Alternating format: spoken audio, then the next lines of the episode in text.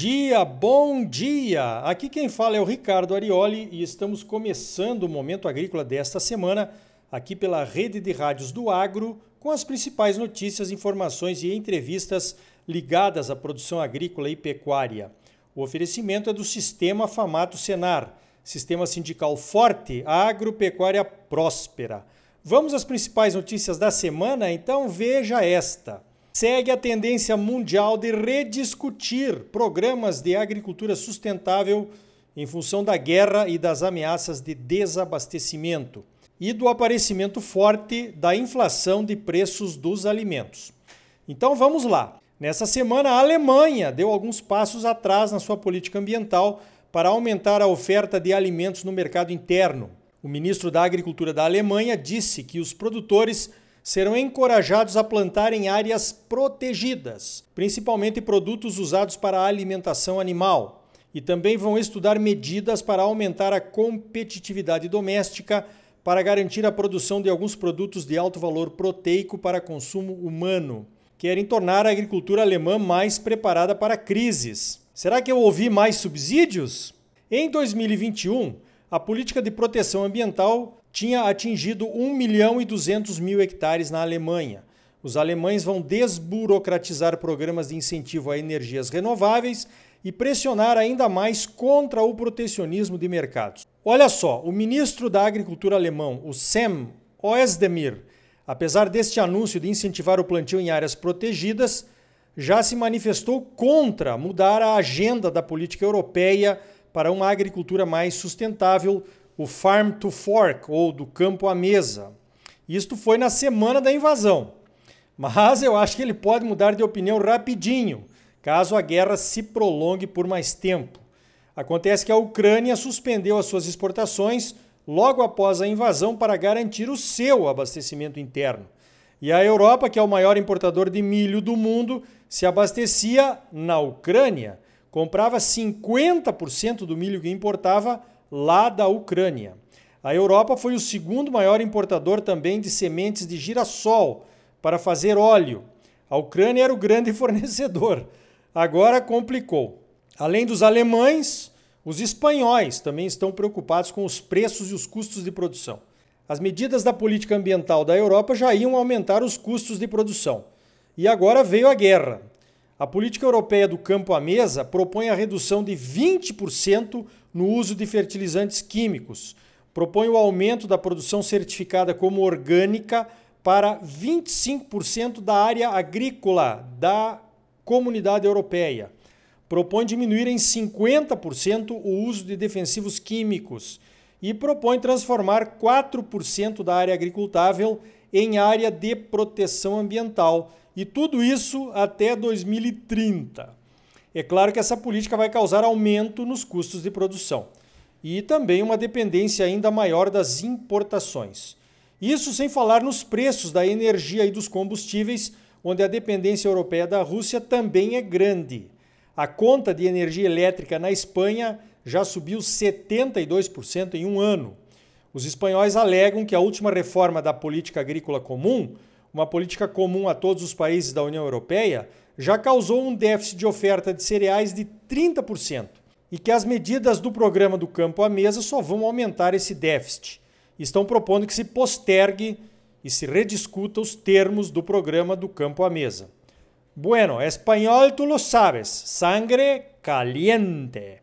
Organizaram uma manifestação em Madrid no último domingo, onde milhares de agricultores e simpatizantes participaram, levando tratores, cavalos e até cães de caça em defesa do mundo rural. A manifestação foi organizada pelo partido Vox, que é de extrema direita, e também por várias entidades de produtores. Na segunda-feira, os caminhoneiros espanhóis começaram uma greve contra o aumento dos combustíveis. As grandes centrais sindicais da Espanha, a UGT e a CCOO, estão convocando uma greve geral.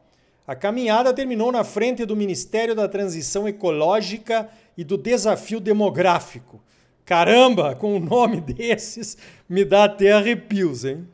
Parece que o negócio vai pegar fogo por lá. Os produtores franceses e suas lideranças começaram a questionar o pacto ambiental. Agora, alemães e espanhóis. Esses três países são importantíssimos na produção agropecuária da Europa. Vamos seguir de perto os próximos acontecimentos por lá. Mais perto aqui de nós, na Argentina, aconteceu o que os produtores temiam. O governo aumentou as retenções de 31% para 33% para os derivados da soja, o farelo e o óleo. Nos grãos, as retenções já eram de 33%. A Argentina é o grande exportador mundial de óleo e de farelo. Os produtores, é claro, estão revoltados. Esse aumento seria inconstitucional, pois aumentos de impostos têm que passar pelo Congresso. A desculpa do governo é que esse aumento é parte do plano emergencial para baixar a inflação, que passou dos 50% no mês de fevereiro. É claro que os produtores estão chiando. As diversas entidades estão se organizando para uma grande manifestação em Buenos Aires contra as retenções. O principal argumento das lideranças é basicamente o mesmo: não se cria prosperidade nem se melhora a economia punindo o setor de produção primária com mais impostos. O setor de produção primária na Argentina, assim como aqui no Brasil, é o motorzão da economia. Então, vai piorar. O governo argentino também anunciou um aumento na taxa básica de juros equivalente à nossa Selic, para 44,5%. Só para registro, a nossa Selic subiu para 11,75% na semana passada.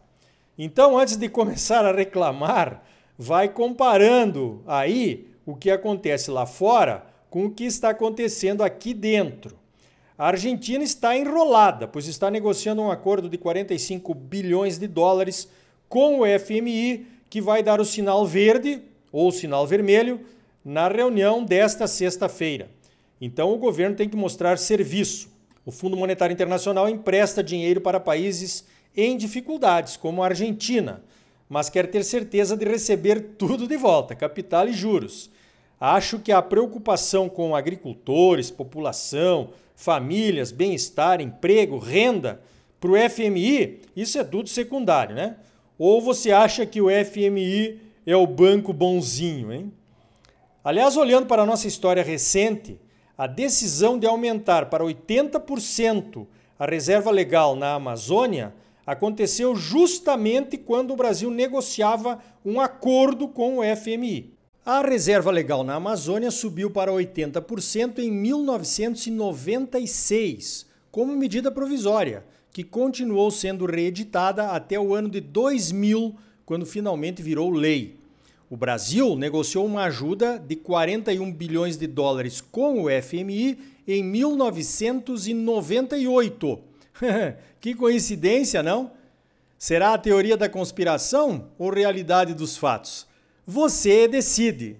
Pois então, guerra na Ucrânia, europeus querendo voltar atrás nas reformas e políticas ambientais, americanos usando reservas de petróleo, queimando mais carvão, discutindo a saída de áreas daquele programa de reserva ambiental para conseguirem produzir mais, é um cenário que está bonito de se ver, né? Tirando a guerra da Ucrânia, claro, com seus desastres humanitários irreversíveis. Enquanto isso, aqui no Brasil, o país que mais preserva no mundo, estamos avançando em políticas de redução de emissões. Isso mesmo. Os ministros do Meio Ambiente Joaquim Leite e das Minas e Energia, o Bento Albuquerque, anunciaram nesta semana medidas de incentivo à produção e ao uso sustentável do biometano.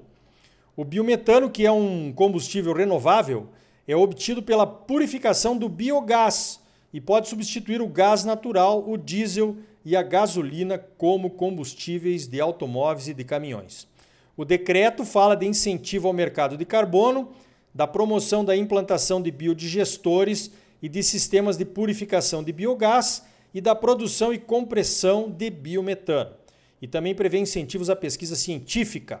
O metano pode ser produzido pela fermentação de dejetos animais em confinamentos, pode ser produzido em usinas de etanol pela fermentação da vinhaça ou pela fermentação da parte orgânica de lixões urbanos. E ainda sobra o fertilizante orgânico depois da fermentação. O total de investimentos previstos é superior a 7 bilhões de reais com geração de 6.500 empregos.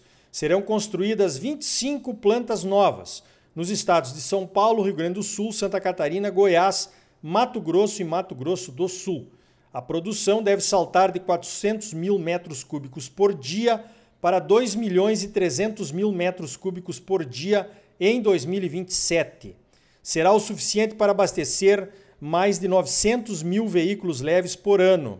Além disso, serão evitadas emissões de quase 2 milhões de toneladas de carbono na atmosfera, o que corresponde ao plantio de 14 milhões de árvores em termos de captura de carbono. Pois então, eu acho que essa é a primeira grande iniciativa de um governo após a assinatura do acordo do metano na COP lá de Glasgow. Falando em conferências mundiais do clima, hein? Eu mal posso esperar pela COP 27, que vai acontecer agora em novembro no Egito. Vai ser interessante ouvir as desculpas dos países mais ecochatos a respeito da postergação de programas de redução de gás de efeito estufa. Tudo culpa do Putin, é claro, né? Então tá aí. No próximo bloco, mais notícias comentadas para você. É logo depois dos comerciais. E ainda hoje, Apareci Super Agro espera você com uma programação fantástica. Começa na semana que vem, dia 29 de março, terça-feira, lá em Campo Novo do Parecis. E também vamos falar de adubação de soja em tempos de guerra. Em tempos de guerra, estratégias de guerra podem salvar a lavoura. E aí, tá bom ou não tá? É claro que tá bom, você só merece o melhor, então não saia daí. Voltamos em seguida com mais momento agrícola para você, um oferecimento do Sistema Famato Senar. Sistema sindical forte, agropecuária próspera. Voltamos já!